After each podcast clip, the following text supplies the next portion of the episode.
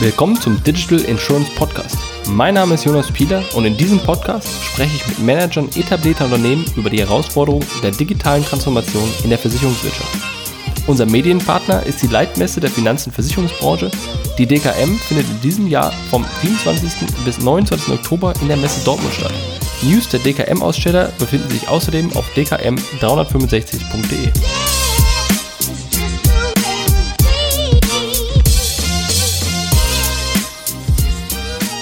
Hallo Frederik, wer bist du? Wer macht, was machst du? Hallo Jonas, äh, danke dir für deine Zeit und deine Fragen. Ähm, äh, ich bin ähm, aktuell Vorstandsvorsitzender bei Markel Insurance SE. Ähm, wir sind ein Spezialversicherer, der sich insbesondere mit gewerblichen Risiken rund um das Thema Vermögensschaden, Haftpflicht, äh, Financial Lines und Cyber befasst ähm, und sind in Deutschland seit 2012 am Start, heute mit äh, ungefähr 35 Mitarbeitern ähm, und freuen uns, dass wir äh, mittlerweile auch äh, mit knapp über 3000 Maklern in Deutschland zusammenarbeiten dürfen. Sehr schön. Jetzt muss man dazu sagen, wir sind aus aktuellem Anlass nicht in demselben Büro wie wahrscheinlich äh, viele und machen das Ganze remote. Die Qualität ist brauchbar. Ich hoffe, das verstehen alle und Insofern freue ich mich, dass, dass wir über das Thema sprechen. Ähm, lass uns einsteigen. Wir haben gerade im, im Vorfeld schon mal gesprochen darüber, dass viele Versicherer heute sagen, ah, wir müssen AI machen, wir müssen Blockchain machen, wir müssen ein, ein, ein externes Schnellboot gründen, mit dem wir jetzt quasi in der Startup-Szene mitmischen. Und es gibt Argumente, die sagen, liebe Leute, lasst uns doch erstmal die Grundlagen hinbekommen, nämlich eine brauchbare Kultur in unser Unternehmen, eine saubere Prozesse etc. Was sind deine Gedanken dazu? Erzähl was. Ja, du, also du sprichst aus meiner Sicht ähm, äh, eines der, der spannendsten Themen unserer Branche an. Ähm, äh, wenn ich eines, also wenn ich das meist missbrauchte Wort äh, in der Versicherungswirtschaft äh, küren dürfte, würde ich wahrscheinlich digital nehmen, ähm, weil ich keinen keinen Begriff gefunden habe, der, der öfter in unterschiedlichen Arten und Weisen benutzt wird als digital. Ich glaube, ähm, das Schlimmste, was ich immer wieder höre, ja, unsere Digitalstrategie und diese ganzen Sachen, ich glaube, das, das, das zäumt das Pferd von der völlig falschen Seite auf, weil am Ende des Tages reden wir eher darüber, wie sieht ein Versicherer in der Zukunft aus in einer digitaleren Welt? Ja, und ich glaube, dass all diese Themen AI, Blockchain, whatever, ähm, die spielen natürlich alle eine große Rolle, gegebenenfalls, wenn sie eben genau in dieses Bild reinpassen. Also ähm, wir versuchen uns dem Thema etwas mehr zu nähern, indem wir darüber reden, wie ist eigentlich ein Future Operating Model? Also wie wollen wir eigentlich in Zukunft in den Bereichen, in denen wir aktiv sind, aufgestellt sein, um den äh, zugegebenermaßen äh, zum Teil antizipierten zukünftigen äh, Kundenbedürfnissen gerecht zu werden. Ich glaube, das ist so ein bisschen unser Ansatz. Aber ich glaube, da, da, wie gesagt, da gibt's äh, ganz, ganz viele unterschiedliche Richtungen. Wie gesagt, mich, mich stört immer, dass da oftmals dann, wie gesagt, ein Begriff für ganz, ganz viele unterschiedliche Dinge verwendet wird. Aber das heißt, ähm, also habe ich auch total viele Gedanken dazu im Kopf. Ich hatte in, in, unserer letzten Ausgabe, die noch nicht erschienen ist, aber quasi jetzt vor dieser Erscheinung, also wenn es einer anhört, dann, dann ist es erschienen, jetzt ist sie faktisch noch nicht erschienen, ging darum, wir haben über Innovation gesprochen, was Innovation eigentlich bedeutet und wir haben darüber gesprochen, dass Innovation schon immer existiert hat, weil ich meine, in der Vergangenheit haben die Leute ja auch neue ähm, neue Prozesse, Modelle, Produkte etc. entwickelt, sonst hätten sie ja nicht überleben können im Markt.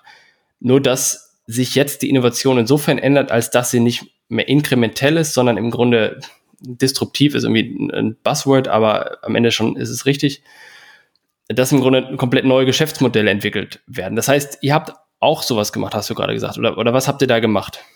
Also wir befassen uns damit, wie gesagt, ich, äh, äh, wir befassen uns insofern damit, dass wir uns halt überlegen, wie wir als Markelle für die Zukunft aufgestellt sein müssen, ähm, damit wir den, den, den Kundenansprüchen in der Zukunft gerecht werden. Ich glaube, das ist unser Hauptansatz. Äh, der, der, der, der, also ich, ich sage dir ganz ehrlich, nach äh, äh, digital wäre wahrscheinlich Innovation der nächste Begriff, den ich äh, als, als oftmals missbraucht in der Versicherungswirtschaft ja, ja. bezeichnen würde, weil hat gesagt, Innovation ähm, äh, ist ja auch auf ganz vielen Ebenen möglich. Also für uns geht es bei diesem Future Operating Model eher darum, dass wir wirklich mal sagen, okay, ähm, wer ist unser Kunde, was genau hat dieser Kunde eigentlich für Risiken, weil ultimativ kommt ja der Kunde nicht zu uns und sagt, ich will eine Versicherung kaufen, sondern eigentlich, wenn man den, wenn man den mal wirklich ein bisschen, wenn man da mal ein bisschen tiefer reingeht, will der irgendwie Sicherheit für, in unserem Fall dann sein Business haben, weil hart gesagt, wir versichern nur Gewerbekunden, deswegen denen geht's dann halt um ihr, um ihr, um ihr Geschäft, um ihren Betrieb, ja.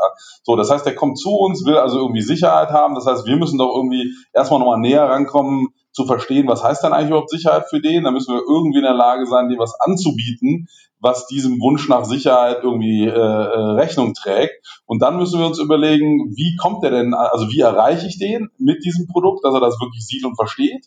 Und dann muss ich mir die Frage stellen, wie kann ich es so abwickeln, wie er es heute erwartet. Ja, und auch der Gewerbekunde kauft heute anders, als er früher gekauft hat. Also viele von denen, da sie auch privat Amazon und sowas alles nutzen, ähm, sind mittlerweile auch an vielen Stellen ähm, äh, extrem äh, äh, online-affin, was ihre, was ihr Kaufverhalten betrifft.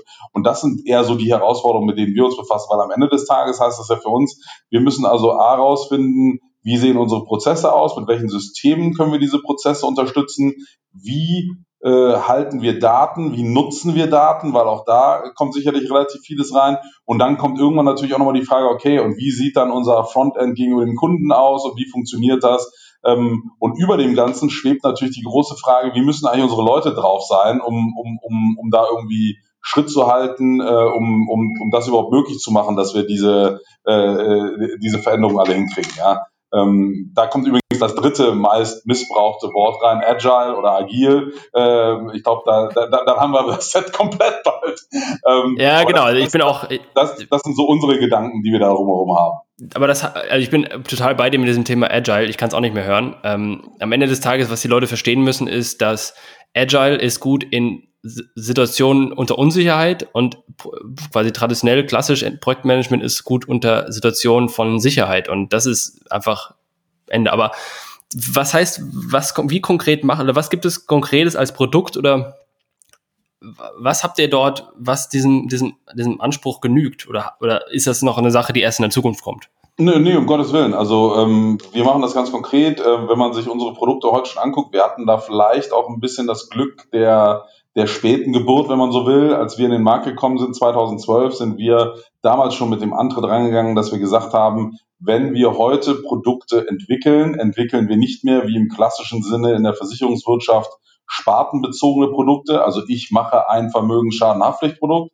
Davon haben wir uns von Anfang an verabschiedet, sondern haben von Anfang an gesagt, wir machen ein Produkt für eine bestimmte Zielgruppe, weil nochmal, dem Kunden ist das total egal, ob das eine Vermögensschadenhaftpflicht, eine Betriebshaftpflicht oder Hokuspokus ist. Für den, der möchte seine, seine Sicherheit haben. Also, also von Anfang an war es bei uns so, dass jedes Produkt, das wir gemacht haben, auf eine bestimmte Kundengruppe ja, ausgerichtet war. Okay. Sind wir, was weiß ich, die, die, Berater zum Beispiel. Ja, ja genau. Das, also ich bin nämlich gerade auf eurer, auf eurer Startseite, wirklich markel.de.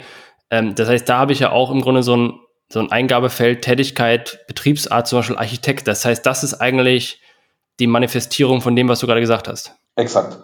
Wie gesagt, wir haben also von Anfang an uns ganz, ganz klar auf eine Zielgruppe fokussiert, um zu sagen, hey, okay, diese Zielgruppe. Dann haben wir uns überlegt, was braucht denn diese Zielgruppe? Ja? Haben dabei aber auch, und das ist natürlich auch so ein bisschen der Challenge, ähm, muss man natürlich auch irgendwie überlegen, äh, also äh, man kann das fast so ein bisschen mit der Bekleidungsindustrie äh, vergleichen. Dann gibt's einmal von der Stange, dann gibt's einmal Maßkonfektion und dann äh, gibt eben äh, komplett Maßanfertigung. Ähm, mhm. Wir glauben, dass man in vielen dieser Bereichen, wenn wir über die äh, Größen reden, über die wir reden, was, was Unternehmen betrifft, redet man in vielen Fällen wahrscheinlich über Maßkonfektion und nicht über Maßanfertigung. Das wäre wahrscheinlich dann mhm. eher im noch größeren Industriebereich was. Äh, aber wir glauben eben auch nicht daran, dass von der Stange äh, immer noch das Richtige ist für diese Kunden. Man muss aber natürlich dann ein Gerüst im Produkt oder bei der Produktentwicklung schaffen, die es einem erlaubt, ähm, so eine Maßkonfektion auch handelbar zu halten. Deswegen sind wir dann als nächstes rangegangen und haben gesagt, okay, wenn wir nur Zielgruppenprodukte bauen, dann müssen wir danach dafür sorgen, dass diese Zielgruppenprodukte aber trotzdem alle nach einer ähnlichen Logik funktionieren. Ja, das ist das, was wir dann gebaut haben. Haben auch noch darauf geachtet, dass, dass die möglichst transparent und kurz sind, die Bedingungen, und dass möglichst, egal was ich für eine Zielgruppe bin, ich zumindest die, die, den Wiedererkennungsfaktor zwischen den einzelnen Produkten habe. Ja, also dass man nicht bei dem einen Produkt, äh, was weiß ich, die, die, die, die, die Ausschlüsse unter Punkt 2 hat und im nächsten unter Punkt 7 und so, sondern dass da eben einfach eine Konsistenz drin ist. So, das war der zweite, der zweite Teil. Der dritte Teil ähm, war dann im Prinzip ähm, das Underwriting beziehungsweise das Pricing, ähm, dass wir von Anfang an gesagt haben, wenn man ein Produkt nicht überfrachten möchte auf der Bedingungsseite und auf der Fragenseite, dann muss ich sehr, sehr klar sein, wer in dieses Produkt reinpasst. Weil wenn ich vorne sehr genau beschreiben kann, wer reinpasst, muss ich A, nicht so viele Fragen stellen, B, habe ich eine klarere Idee, wo der Preis ungefähr liegen muss und C, muss ich den Kunden dann nicht verwirren durch, okay, äh, aber du bist jetzt doch so einer, da muss ich ganz am Ende doch nochmal zwei, drei Ausschlüsse oder sowas machen. Äh, das war der, das war ehrlich gesagt gedanklich wahrscheinlich der, der, der, der größte Schritt, den wir gehen mussten. Ähm, so, und dann ist man da, wo man ein Produkt hat, das auf der einen Seite transparent und einfach ist, für eine Zielgruppe bestimmt ist und man das Rating, sage ich mal, so weit vereinfacht hat, dass man mit einigen wenigen Modifiern in der Lage ist, auch die unterschiedlichsten Risiken in dieser bestimmten Zielgruppe sauber zu bepreisen. So, das war so ein bisschen der Ansatz auf der Produktseite. Den muss man erstmal haben. Ja? So, wenn man dann die Produkte hat, dann kann man da reinschalten, dass man sagt, okay, wie mache ich diese Produkte möglichst einfach abwickelbar äh, in einem Core System? Dafür haben wir ähm, im Jahr 2017 ein sehr, sehr großes Projekt bei uns nochmal gemacht, haben eine komplett neue Bestandsführungssoftware eingeführt und haben bewusst eine ausgewählt, bei der wir ein möglichst, äh, ein, ein möglichst breites Spektrum an Konfigurationsmöglichkeiten zwar haben, auf der anderen Seite aber doch regelmäßig über Standardprozesse reden. Ja? Also so, dass nicht jeder im Prinzip in dem System was falsch machen kann, sondern dass das System extrem einfach zu bedienen ist Dadurch, dass es jetzt relativ einfach zu bedienen ist und wir die Datenbank auch relativ sauber gemacht haben,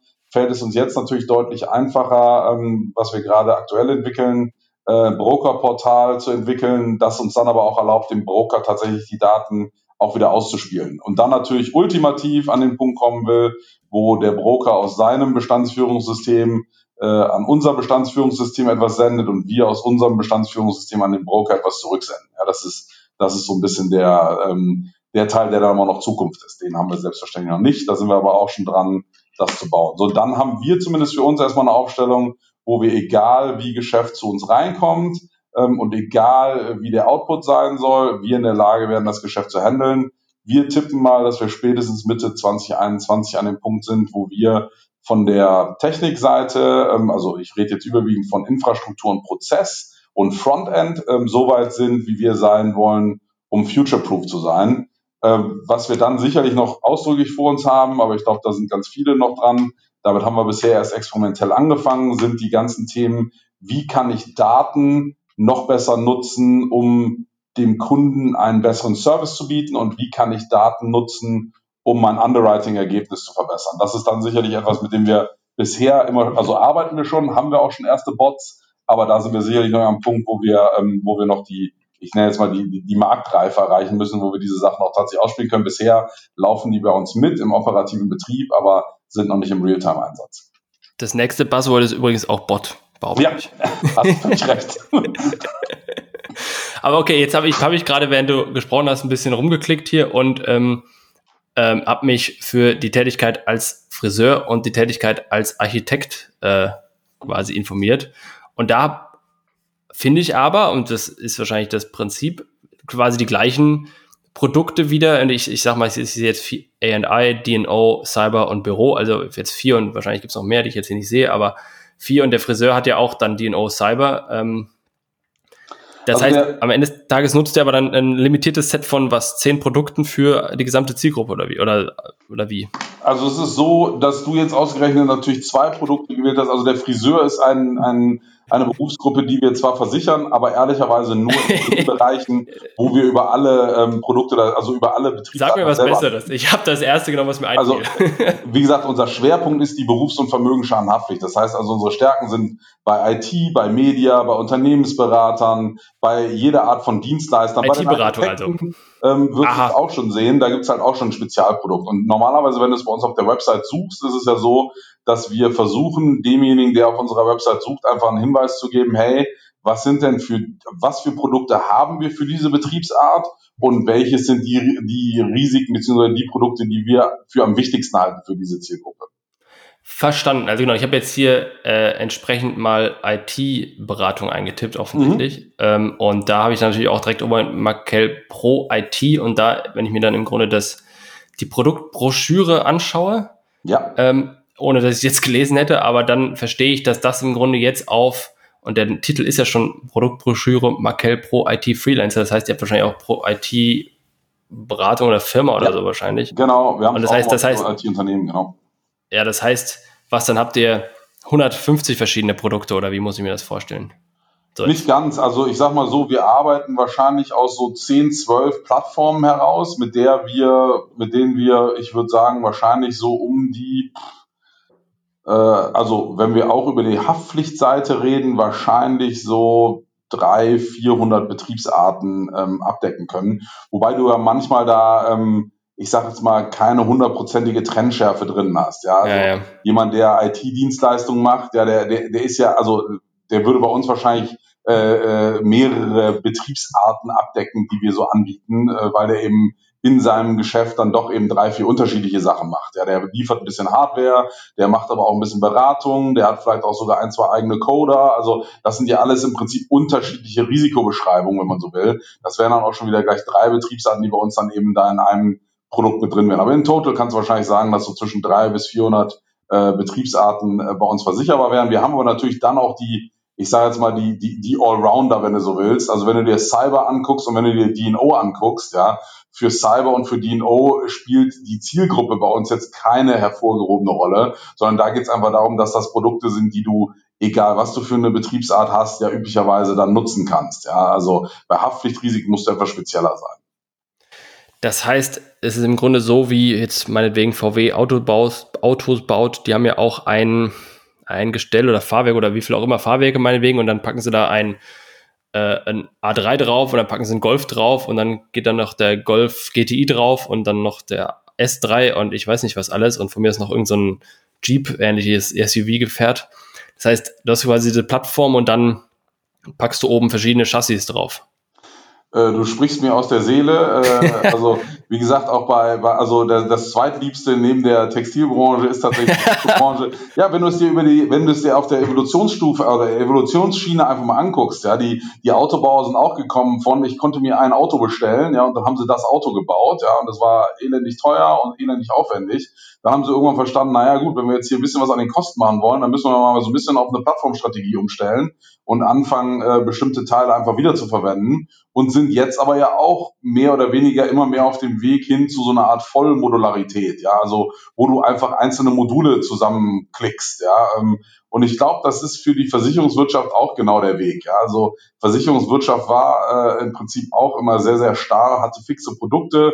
Das war dann das Produkt, das konntest du so kaufen, fertig Ende aus. Ja.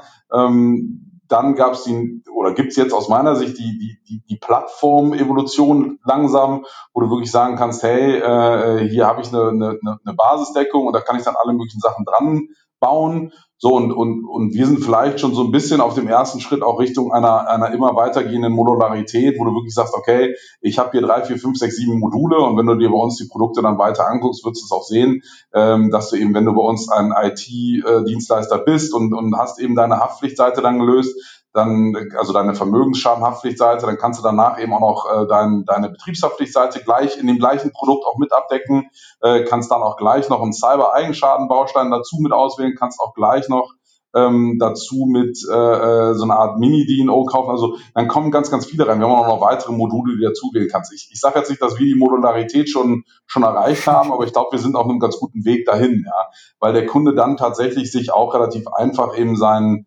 seinen tatsächlich für ihn passenden Schutz, der auf sein Risikoprofil passt, zusammenbauen kann. Ja, und was ja auch als nächstes kommt, woran ja auf jeden Fall VW oder Volkswagen arbeitet und auch äh, Tesla ja auch etc., dass du im Grunde, während du das Auto schon in Besitz hast und ein Eigentum ist, dass du dann noch zusätzliche Features freischalten kannst. Also folgender, folgendes Punkt. Du, du kannst ja bei einem Elektroauto, könntest du ja rein theoretisch, vereinfacht ausgedrückt, ja überall den gleichen Akku einbauen nicht ganz, aber theoretisch und ähm, oder zumindest überall die gleiche Leistung einbauen. Und dann kannst du aber sagen, ja, aber für 9,99 Euro im Monat oder jetzt einmalig 20 Euro für die nächsten 24 Stunden kannst du 300 mehr PS freischalten. Und der, äh, ich will jetzt hier nicht zu stereotypisch werden, aber der 18-Jährige, der dann auf die, auf die Nordschleife fährt, der sagt, alles klar, Kasten Bier oder 300 PS, nehme ich die 300 PS und, und, und zeig meinen Jungs, wo es lang geht.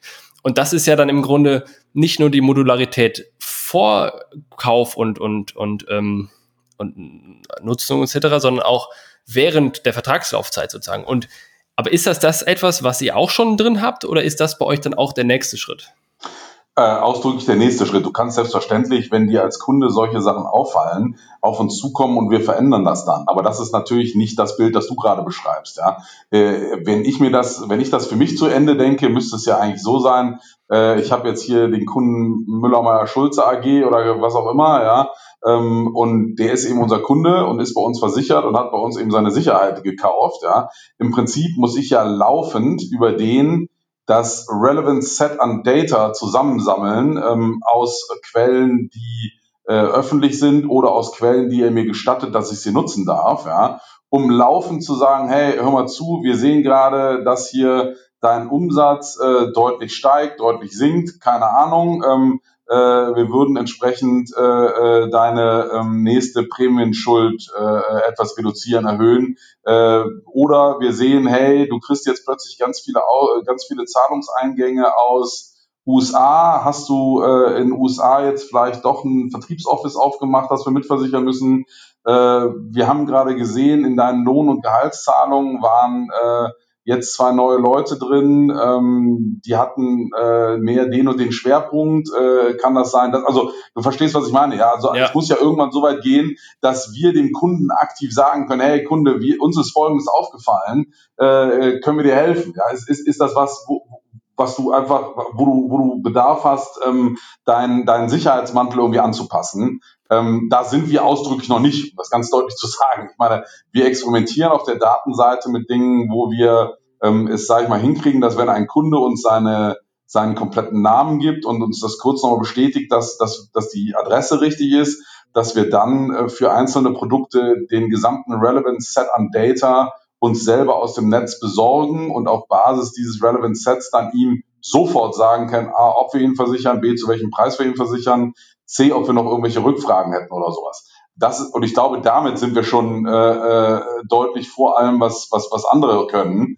Ähm, aber hart gesagt ist das eben bislang ähm, das, wo es dann auch aufhört. Ne? Also wir, wir, wir haben da schon noch einen langen Weg zu gehen in unserer, in unserer Ich, ich meine, worüber ich nachdenke und das, was du ja ansprichst, ist ja, ist ja quasi einfach nur die, das Weiterdenken von der, dem Bestreben, was, was alle Versicherer umtreibt, nämlich zu verstehen, wie risikobehaftet ist jetzt dieser spezielle eine Vertrag und mit welcher Prämie muss ich das ausstatten. Jetzt ist das ja, ist ja das Prinzip der Versicherung, dass im Grunde ähm, alle Mitglieder in Anführungsstrichen quasi was reinzahlen, damit der eine, der gerade Pech hat, dann irgendwie eine größere Summe rausbekommt.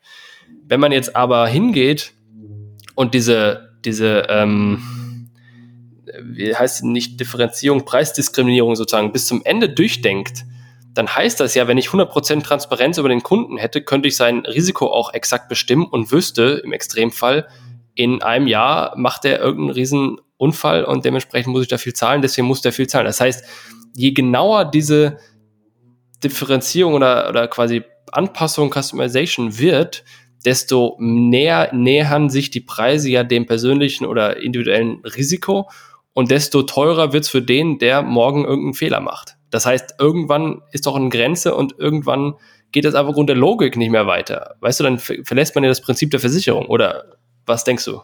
Also ich glaube, du, du, du äh, legst ja gerade, ich sag mal, die größte Streitfrage, äh, ja. philosophische Streitfrage der Versicherungswirtschaft auf den Tisch.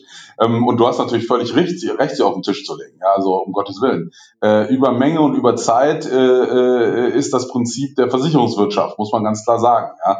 So, ja. Äh, die Frage ist nur, und ich meine, da muss man natürlich auch mal die, die, die Menge fragen, weil hart gesagt, was ist denn das richtige Kollektiv? Ja, theoretisch kann ich ja sagen, ja. ich nehme alle Risiken und schmeiße alle Risiken in einen riesengroßen Topf. Ja. Oder ich mache das spezifischer. So, und jetzt mache ich eins meiner Lieblingsbeispiele.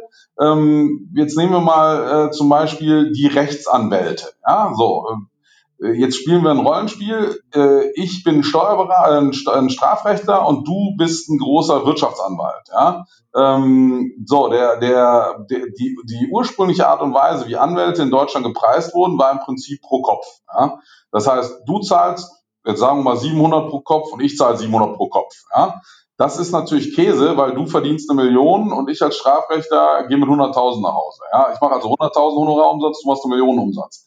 So, das wird dann gerechtfertigt, dass man sagt, ja, das Kollektiv, ja, und alle müssen geschützt werden und so weiter. Wenn, aber als Strafrechter würde ich doch jetzt mich hinstellen und sagen, Moment mal, haben wir denn eigentlich auch den, die, dieselbe Schadenerwartung oder wie sieht das eigentlich aus? Und dann kommt plötzlich raus, oh mein Gott, die Strafrechtler haben eigentlich überhaupt keine Schäden, ja, ähm, und die großen Wirtschaftsanwälte haben ganz schön viele Schäden, ja. Das heißt also, du kriegst, obwohl du viel mehr einnimmst, eine viel bessere Prämie und hast eine viel höhere Schadeneintrittswahrscheinlichkeit. So, und ich als Strafrechtler kriege viel weniger, ab viel weniger Honorar, zahle die gleiche Prämie und habe eine viel geringere Schadeneintrittswahrscheinlichkeit.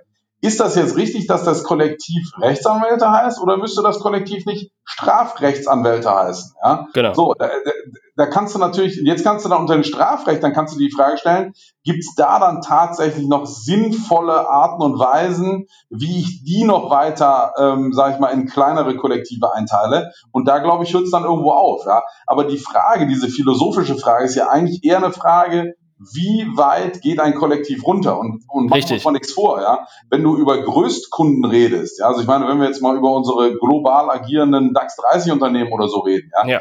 das sind heute schon Risiken, da äh, äh, besteht das Kollektiv dann aus einem Risiko, ja. Ähm, ja, genau. Also insofern, ich glaube, die, ich glaube, man muss da bei diesem, bei diesem Kollektivgedanken einfach fair bleiben. Ja, äh, es geht nur, Versicherung funktioniert nur über Menge und über Zeit. Da bin ich auch völlig dabei. Aber ich glaube, man muss fair sein ähm, und sich äh, ein klares Bild darüber verschaffen: a, welche Menge und b, welche Zeit. Aber das heißt ja auch dann, dass im Grunde diese Modularität oder die Customization dieser Produkte auch irgendwann aufhört, weil die, die Customization oder diese Anpassbarkeit oder die Individualisierung der Produkte ist ja direkt abhängig oder direkt einflussnehmend auf die, äh, auf, auf die ähm, Grundgesamtheit von der Größe her, ne? Total. Also ich meine, äh, ganz ehrlich, da brauchen wir uns auch nichts vormachen. Das hat ja dann auch irgendwann wieder was mit Prozesskosten zu tun. Ja, also ja. am Ende aller Tage, klar kann ich für einen Großkonzern, der DAX 30 ist, äh, äh, jede einzelne Klausel mit jedem Underwriter und jedem Rechtsanwalt der, der Welt diskutieren, äh, weil hart gesagt in dem Fall, weil ich eine Police dann brauche, wahrscheinlich meine Prozesskosten völlig egal sind. Ja, so dann dann dann gehe ich in einen Gewerbemarkt, wo ich ja immerhin schon mal über ein paar Millionen Kunden spreche. Ja, ähm, da, da, da funktioniert dann, wenn wir wieder die die, die Logik der der Textilbranche nehmen wollen, wahrscheinlich wirklich nur noch eine Maßkonfektion. Ja, die haben auch alle ein sehr individuelles Risiko äh, oder ein etwas individuelleres Risiko und deswegen muss ich auch individueller darauf reagieren. So, und dann reden wir über den Privatkundenmarkt, wo wir 80 Millionen haben und äh, jeder eine Privathaftpflicht haben sollte. Ich glaube, da kann man dann schon relativ stark mit einer Maske, also mit einer, äh, mit einer von der Stange Lösung drüber gehen. Also ich glaube, man muss da einfach sehr, sehr stark auf die Kundengruppen schauen, äh, um festzustellen, was ist da eigentlich möglich und was ist da eigentlich auch notwendig. Ja? Und dann, dann kommt man, glaube ich, zu der, zu den, zu den vernünftigen Antworten. Ich glaube, es ist schwierig, wenn man es alles über einen Kamm schert. Hm. Das, ähm, aber das heißt, wenn wir zurück zu Markel kommen, ähm, das heißt, sagst du, du bist in der Lage oder ihr seid in der Lage, diese Produkte und diese Flexibilität an den Tag zu legen, weil ihr, ich habe es richtig verstanden, 35 Leute seid plus 3000 äh, äh, Vermittler?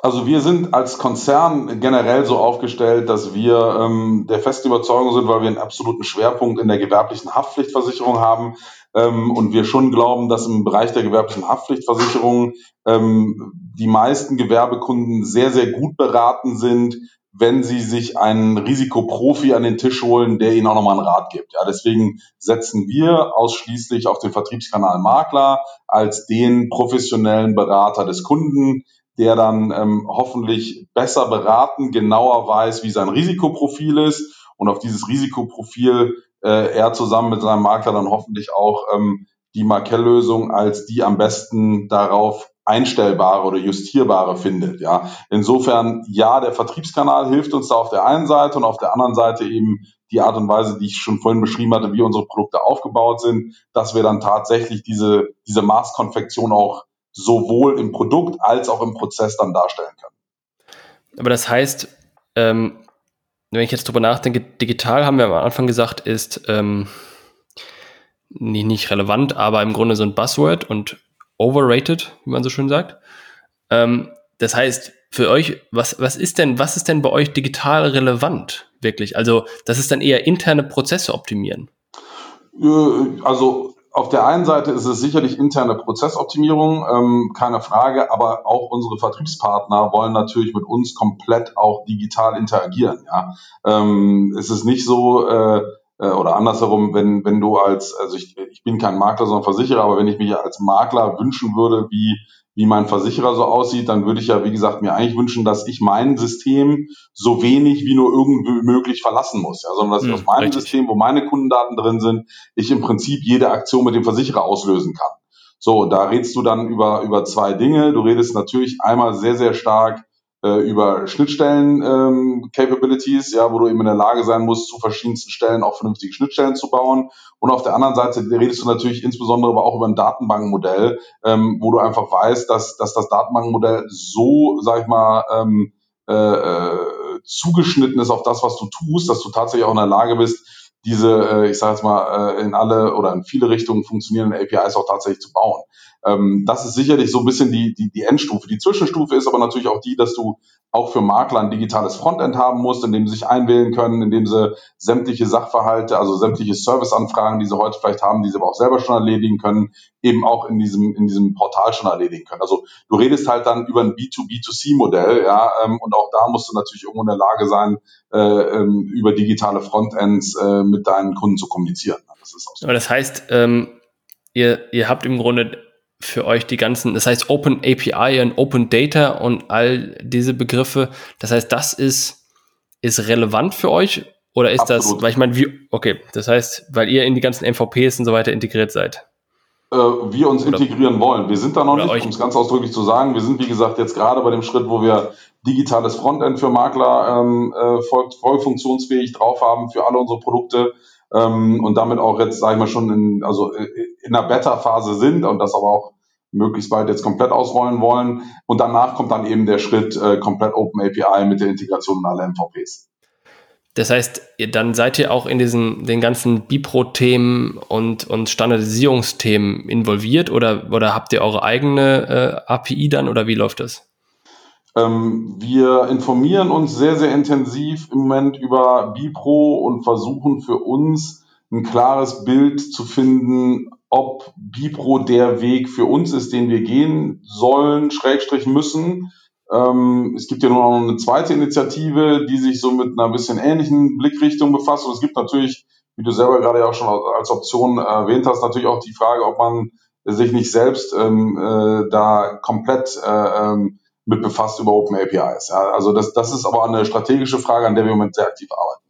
Ja, vor allem gibt es nämlich, was ich gesehen habe ähm, in der Bankenbranche und in dieser ganzen Fintech-Zeit, vor jetzt, ich weiß nicht, wahrscheinlich sieben Jahren, gab es ja noch, und dann gibt es ja heute immer noch diesen HBCI-Standard, diesen Home Banking, weiß nicht, Computer Interface-Standard oder sowas, der 30 Jahre alt ist oder so, oder 40, ich weiß es nicht.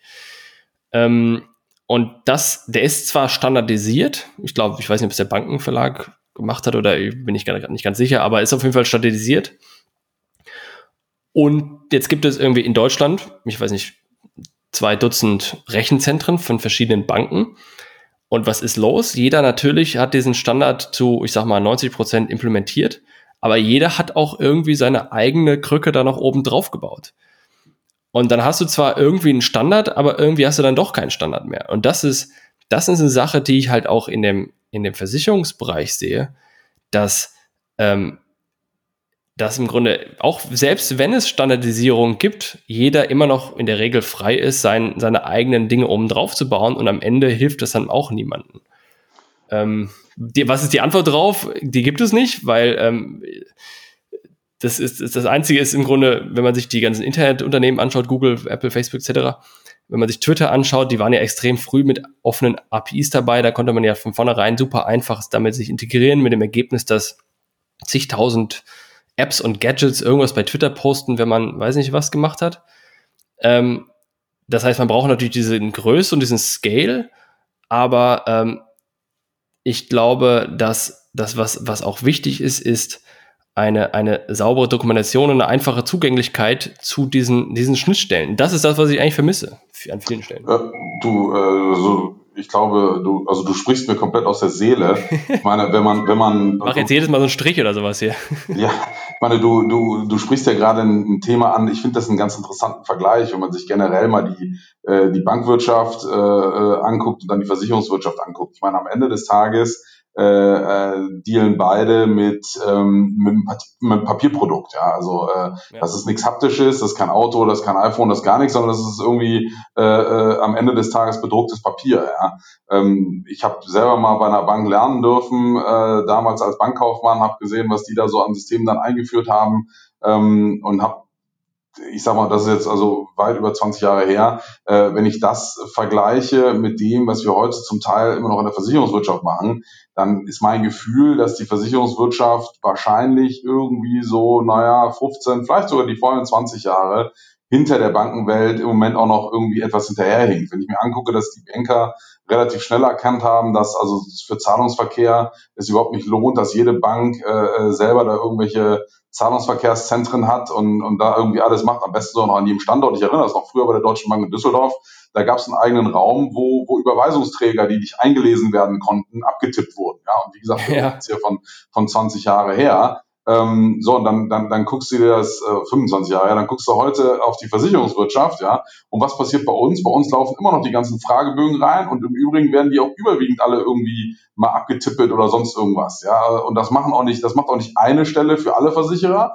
sondern macht jeder Versicherer schön selber, ja, und möglichst noch an jedem Standort. Also insofern, ich glaube, da ist einfach ein, eine, eine Evolutionsstufe dazwischen im Moment. Ähm, und ich glaube, dass da der, der, der, die Versicherungswirtschaft halt relativ schnell gucken muss, dass sie da, dass sie da auch den, den Schritt nach vorne macht. Weil irgendwann wird natürlich also nicht nur der Kunde das von seinem Servicegedanken her einfordern, sondern der Versicherer wird es auch tun müssen, damit er einfach future-proof ist ähm, von seiner Kostenstruktur. Ja, genau, das erinnert mich, wir haben 2015, 16 ähm, ein, ein Bankensystem gebaut, um mobile Girokonten zu betreiben, etc. Und da sind wir auch, haben wir auch uns integriert mit verschiedenen Banken in Europa. Und, ähm, und was, was ich dort gelernt habe und was für mich erschreckend war, ist, wie viel CSV-Dateien dort durch die Gegend geschickt werden. Also klar muss man in der Bank am Ende des Tages immer quasi sein, sein Reconciliation machen, gucken, ob über welche Konten gerade was gelaufen ist und ob überall die Summe jetzt noch gleich ist. Klammer auf, die Summe war nie gleich. Warum? Weil immer verschiedene Tage zu verschiedenen Laufzeiten geführt haben und dann immer alles durcheinander gemischt war. Aber wir haben dann gesagt, so wenn in der Woche das, der Durchschnitt ungefähr okay ist, dann ist es okay. Punkt eins und Punkt zwei ist, wir haben die ganze Zeit CSV-Dateien durch die Gegend geschickt und wenn dann, und am Ende des Monats, wenn dann irgendwo Geld auf einem Konto gelandet ist, wo es eigentlich nicht hätte landen sollen, weil irgendwo ein Fehler passiert ist, dann hat die eine Bank die andere angerufen und hat gefragt, guck mal Jungs, wir haben hier noch Geld rumliegen, wem gehört das denn? und als ich das erlebt habe, dachte ich so, das kann doch nicht wahr sein. Ich packe jetzt ab sofort mein Geld wieder unter mein Kopfkissen. Ja? Und ähm, also insofern, das, das unterstreicht das, was du sagst. Und was ich jetzt in, im Thema ähm, Versicherung sehe, wir arbeiten auch an einem Projekt gerade, wo wir im Grunde so eine so eine Plattform für Leadership Development ähm, mit für indirekt für eine Versicherung entwickeln. Und da geht es auch darum, wie betreiben wir das. Und, und ich bin der Meinung, dass wenn man heutzutage kein Rechenzentrumsbetreiber ist, dann sollte man bitte keine Rechenzentren betreiben. Nämlich, was machen wir? Wir, in unserem Fall, äh, verwenden wir Google Cloud Plattformen, um im Grunde diese Dinge dann zu hosten, zu betreiben. Und dann gab es natürlich auch im Gespräch das Thema, ähm, ist Google Cloud Plattform denn jetzt so datensicher? Weil Google ist ja eine riesen Datenkrake. Und da haben wir darüber gesprochen und das ist nachvollziehbar, wir haben darüber gesprochen, dass, dass Google als Brand, als Consumer Brand was anderes ist als Google Cloud als B2B-Anbieter und dass man vor Google Cloud als B2B-Anbieter zunächst mal keine Angst hat, haben sollte, es sei denn, Klammer auf Systemrelevanz. Also ich meine, wenn man jetzt ein großes Unternehmen ist und dann Google das einem abstellt, ist natürlich schlecht, aber das ist ein Lieferantenthema ähm, dass man im Grunde keine Angst davon haben kann und dass das hier in Deutschland und Europa rechtlich funktionieren muss, weil sonst würden sie diesen Markt hier nicht adressieren können. Also insofern, das ist das ist das, was, was mir immer wieder vor Augen kommt. Aber ich meine, wie ist es denn bei euch? Das heißt, seid ihr in, nutzt ihr Cloud? Wenn ja, wie, welche? Oder nutzt ihr ein eigenes Rechenzentrum oder wie, wie habt ihr das dort organisiert? Also ich finde, du hast jetzt drei interessante Punkte angesprochen. Das eine Leadership. War ich drei Haken hier. äh, genau, Leadership, Wertschöpfungstiefe und Cloud. Ja, ähm, äh, weil du eine konkrete Frage zu Cloud gestellt hast, fange ich damit an, gehe aber auch gleich noch kurz auf die anderen beiden ein. Also wir sind komplett in der Cloud, um es ganz deutlich zu sagen. Ähm, und das auch seit Was auch Amazon, Google oder Microsoft, eins von den drei großen, oder wie? Äh, nein, ein ähnlich großes, aber keins von den drei genannten. Aber ähm, Deutschland dann, oder wie? Ja, ja, genau. Ähm, okay, also Deutschland. Das ist ja auch ein wichtiger Punkt. Also jemand, der in Deutschland ist, okay. Mhm. Ja, ja, absolut. Ähm, für uns war das Thema Deutschland auch äh, recht entscheidend, sage ich ganz ehrlich. Nicht, weil ich den anderen nicht traue, aber ich glaube, dass wir da äh, ganz gute Erfahrungen machen. Da sind auch einige andere große deutsche Unternehmen drauf, auch äh, DAX-Unternehmen, so dass wir uns da auch in ganz guter Gesellschaft fühlen. Wir, wie gesagt, haben von Anfang an gesagt, dass die Skalierbarkeit ähm, der Cloud das ist, was wir auch für uns haben wollen und haben von Anfang an drauf gesetzt und sind komplett in der Cloud, kann man ganz klar sagen. Ähm, ich finde aber die anderen beiden Themen, die du angeschnitten hast, die, die, die, die, die, also ich glaube, die Antwort, die du in der Versicherungswirtschaft auf die Frage Cloud kriegst, hängen mit der Haltung zu Leadership und zu Wertschöpfungstiefe zusammen. Ja. Die Versicherungswirtschaft, als ich da mal eingestiegen bin, äh, irgendwann vor so, keine Ahnung, 15 Jahren, ähm, die war äh, äh, extrem hoch. Also bis auf Wälder anbauen, um, um, um, um Holz zu produzieren, um daraus Papier zu machen, hat man eigentlich so ziemlich alles gemacht. Ja. Und man, und man konnte übrigens auch alles am besten. Also man hatte Rechenzentrum, man hat IT gemacht, man hat Vertrieb gemacht, man hat alles gemacht. Ja? Also äh, Marketing, PR, alles. Ja? Äh, Schaden sowieso, Geld an, also Kapitalanlage, alles. Ja? Also man, man konnte alles am besten. Ähm, und wenn man sich heute das Bild mal anguckt, äh, so richtig viel anders ist es immer noch nicht. Ne? Also immer noch ist ein Versicherer ein absolutes Multitalent. Es gibt zwar erste Ansätze, wo da mal einer sagt, hey, vielleicht ist ja doch ein anderer besser im Geld anlegen, vielleicht gebe ich dem das mal. Äh, da gibt es den einen oder anderen, der sogar sagt, hey, komm, lass uns mal zusammentun beim Thema Schaden. Da gibt es sogar ein paar, die mal gesagt haben, hey, wir machen mal Prozess ein bisschen zusammen und so. Aber, aber dem Grunde nach sind wir ja nach wie vor, äh, also ist die Wertschöpfungstiefe in der Versicherungswirtschaft in Deutschland immer noch abartig hoch. Ja, so und hm. das ist übrigens, ich glaube, auch global nicht viel anders, ehrlicherweise. Vielleicht marginal, aber nicht, nicht, nicht fundamental. So, also insofern Wertschöpfungstiefe ewig tief und das, das Leadership ist da ja auch, sage ich mal, äh, äh, offensichtlich nach wie vor von überzeugt, dass das, dass das der richtige Weg ist. Ja? Also ähm, man sieht ja nicht so richtig viele, die dann sagen, ich mache das alles nicht selber, sondern ich gebe das alles raus und mache dies und jenes. Ähm, also insofern, das hängt sehr, sehr eng miteinander zusammen. So, wenn du die, wenn du, wenn du bei Leadership schon sagst, okay, die Jungs sind jetzt noch nicht besonders progressiv, daran auch einfach mal äh, mehr kollaborativ äh, zu denken und machen immer noch äh, lieber Wertschöpfungstiefe selber sehr, sehr hoch. Ähm, dann kommt natürlich auch so eine Cloud-Lösung vielleicht äh, immer noch mal mehr unter eine härtere Scrutiny, als sie käme, wenn das wenn die ersten beiden Punkte schon ein bisschen anders beantwortet werden würden. Ja, insofern, also ich glaube, das hängt schon sehr, sehr stark zusammen, diese, diese drei Themen. Und ich, ich glaube auch, dass wir ähm, in der Versicherungswirtschaft mit Sicherheit auf der Ecke Leadership, also wenn ihr da was macht, finde ich das super, äh, sicherlich auch noch ein bisschen Bedarf haben, ähm, da äh, den, den, den Skill Base, äh, also insbesondere zu solchen Fragen, vielleicht einfach auch noch ein bisschen breiter zu gestalten und äh, etwas weniger den, den, die reine Versicherungssicht drauf zu haben und mehr eine äh, eine komplette, äh, äh, sagen wir etwas breitere wirtschaftliche Sicht drauf zu haben. Ich glaube, und vielleicht auch eine viel härtere IT-Brille noch drauf zu setzen. Ich glaube, das, ähm, ich glaube, das wird ein wichtiges Thema werden. Ja, ich glaube, dass wenn wir dann also darüber nachdenken, wie sieht Versicherung in der Zukunft aus, dann sind wir bei diesem Thema Asset-Light Companies. Also das, das, was es ja hier gibt, der, das, das Taxiunternehmen, das keine Taxis hat, also Uber. Irgendwie hier der, der Lieferdienst, der keine Restaurants hat. Diese ganzen hier Foodora und ich weiß nicht, Lieferando und Deliveroo und etc. Äh, gibt, Deliveroo gibt's nicht mehr, aber wie heißt das Lieferheld hier? Ähm, und dann gibt's ja auch noch die ganzen äh, Vermiet, äh, Vermietungsunternehmen, äh, genau, Airbnb mit ähm, dem einzigen quasi nicht Gastgeber, aber Hospitality Business ohne Hotels etc. Das heißt, und das ist ja aus, aus einer volkswirtschaftlichen Perspektive oder total aus einer wirtschaftlichen Perspektive total nachvollziehbar. Immerhin hat man diesen, das, das, den, das Thema des komparativen Vorteils. Ja, ich meine, unsere Wirtschaft basiert darauf, dass der, der es am besten kann, es macht und, und die Sachen, die er nicht so gut kann, einkauft. So, aber das, das kann man im Grunde jetzt, das hat jetzt halt gemacht und da bin ich bei dir, das hat halt gemacht im Grunde jetzt bei dem Unternehmen der Versicherung, das ist ja auch bei anderen Unternehmen so, aber nehmen wir mal das Beispiel. Und jetzt kann man halt auch fragen, kann man nicht auch das, was von mir aus jetzt 30, 40 Jahre lang die Norm war, nämlich im Grunde diese ganzen Kernsachen, Rechenzentren als, als Inhouse Core Core-Kompetenz aufzubauen, macht es nicht Sinn, diese Dinge jetzt an, an Externe zu vergeben über ein, eine klassische Auslagerung, äh, die ja auch in, in der Regulierung vorgesehen ist, mh, weil die das einfach vielleicht nicht günstiger machen können. Also ich meine, ich argumentiere ja, wenn ich jetzt bei den Host, äh, den Cloud-Plattformen was einkaufe, dann ist der Server, äh, der einzelne, teurer, als wenn ich mir jetzt einen in, ins Rechenzentrum stelle. Aber der ganze Betrieb drumherum, die ganze Flexibilität und so weiter und so fort, diesen ganzen Vorteil, die, die Expertise, die Sicherheit, das ist ja alles das, was, was ich hier einkaufe und was ich selbst nicht so einfach nachbauen kann. Und ähm, äh, jetzt verliere ich langsam so ein bisschen den Punkt, aber da müssen wir eigentlich hin. Wir müssen eigentlich diese Asset-Light Company hin. Das ist doch ein Zukunftsparadigma dann, oder?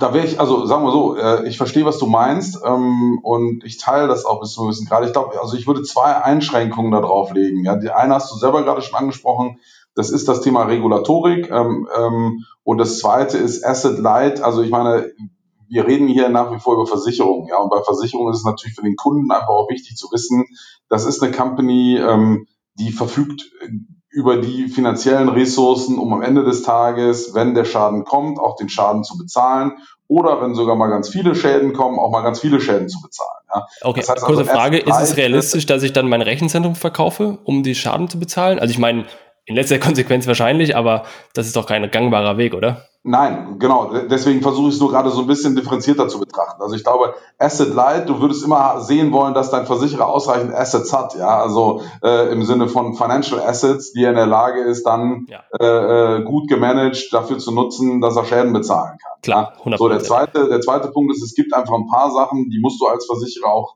tatsächlich selber drauf haben und kontrollieren, ähm, um in der Lage zu sein, dem äh, Anspruch gerecht zu werden, dass du nicht nur heute und morgen, sondern eben auch übermorgen und in zehn Jahren in der Lage bist, deinen finanziellen Verpflichtungen nachzukommen. Das ist einfach auch die Aufgabe des, Regula äh, des Regulators, darauf zu achten, dass das der Fall ist. Also und, und unter diesem Vorbehalt, ja, würde ich dir aber trotzdem danach komplett recht geben. Ja. Äh, danach stellt sich dennoch umso mehr die Frage, wenn ich genau weiß als Versicherer, was ich machen muss, dann weiß ich damit auch automatisch, was ich vielleicht eben absolut nicht selber machen muss. Ja. ja? Äh, und da gehört dann zum Beispiel das Betreiben eines, eines Data Centers wahrscheinlich dazu, oder, oder, oder. Ja, da wird es ganz viele Punkte geben, die man dann zum Beispiel mal in Frage, also die man mal in Frage stellen kann, ähm, um zu sagen, ey, okay, äh, äh, da kann man das, das, das, das Modell Versicherer mehr in Richtung Asset Light bringen. Ja, das, da, das war nur die Einschränkung, die ich dazu machen wollte. Das ist, glaube ich, ähm, also die, die, der Vergleich mit, mit, mit Uber und so weiter äh, vielleicht dann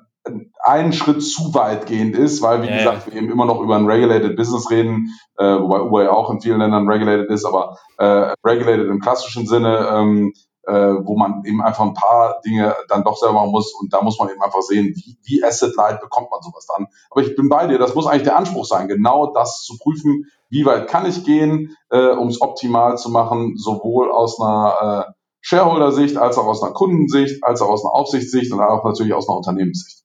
Vor allem, was ich ja auch insbesondere absurd finde, ist, dass, dass es viele Unternehmen gibt, die zwar ihr Rechenzentrum im Keller haben, von mir aus bei einer teuren Adresse, ähm, aber dann den Kundensupport, ich weiß nicht, nicht nach Indien auslagern, aber irgendwo anders hin auslagern. Wo ich mir denke, so, das, wo, mit dem der Kunde interagiert, was im Grunde dein, jeden Tag, in jeder Sekunde deinen Brand transportiert, deine Kunden im Zweifel auch binden kann, wo du im Grunde von denen lernen kannst und diese brutal wertvolle Interaktion mit dem Kunden, die wird outgesourced, aber dieses, diese blöde Blechkiste im Keller, das macht man auch selbst. Das ist, das ist ja eigentlich die, die Spitze der, äh, der Absurdität bin ich bei dir. Ich glaube, da äh, muss man dann wahrscheinlich auch einfach mal die Entscheidungswege hinterfragen, die zu sowas führen. Ich glaube, da, da, da, da muss man dann immer die Frage stellen, ist das immer einfach nur 100% sachgerecht oder gibt es da dann auch irgendwelche persönlichen, sag ich mal, Interessen ja. und dies und jenes? Also ich, ich, ich habe manchmal das Gefühl, dass das dann vielleicht auch nicht 100% nur einer reinen Sachentscheidung geschuldet ist. Ja, ja, das ist gut. Aber ich meine, wir sind jetzt hier bei 48 Minuten oder sowas. Ich glaube, wir hatten, du kannst gleich noch sagen, was Markel in den nächsten zwölf Monaten zu, äh, quasi nicht, nicht zu bieten hat, aber im Grunde, was bei euch als nächstes kommt. Ähm, aber lass mich auf jeden Fall schon mal sagen, ähm, ich glaube, es war ein gutes Bes Gespräch bis hierhin. Wir haben, wurden beide ein bisschen unterbrochen durch die ganzen Telefone, durch den ganzen, da sieht man einfach das Homeoffice und die, den Einfluss von Corona hier schon. Ähm, aber sag noch, was, was uns von euch in den nächsten zwölf Monaten erwartet. Wo, wo steht ihr, wenn wir in zwölf Monaten drüber sprechen? Also ich glaube, was ich ja schon angesprochen hatte, äh, dieses Thema äh, äh, Customer Frontend ähm, ist ein Thema, das wir in den nächsten zwölf Monaten sicherlich äh, in einer Form rausbringen werden, wie sie der Gewerbemarkt, in, also Gewerbeversicherungsmarkt in Deutschland bisher nicht kannte. Ich glaube, da, da, da, das wird sehr, sehr spannend. Wir wollen auch natürlich auf der Produktseite nochmal zwei, drei neue äh, Zielgruppen für uns erschließen. Also das ist, glaube ich, ganz spannend. Ähm, und am Ende des Tages geht bei uns aber auch sehr, sehr viel darum, diesen, diesen, diesen kulturellen Wandel eben einfach zu befördern ähm, und immer mehr ein Unternehmen zu, zu, zu werden, dass das dass wirklich 100 Prozent nach, ähm, nach den Kundenbedürfnissen tickt. Und das ist, glaube ich, so für mich auch eine der, der Hauptaufgaben, die ich da sehe. Und, und, und das können sowohl unsere Partner als auch unsere Endkunden absolut von uns auch erwarten. Danke, Frederik. Ich danke dir, Jonas. Hat viel Spaß gemacht. Das war eine weitere Ausgabe des Digital Insurance Podcast. Weitere Folgen findest du in den Apps von Apple, Google, Spotify und Co. Wenn du wissen willst, wie du die Herausforderungen der digitalen Transformation in deinem Unternehmen meistern kannst, kontaktiere uns unter jonaspieder.com.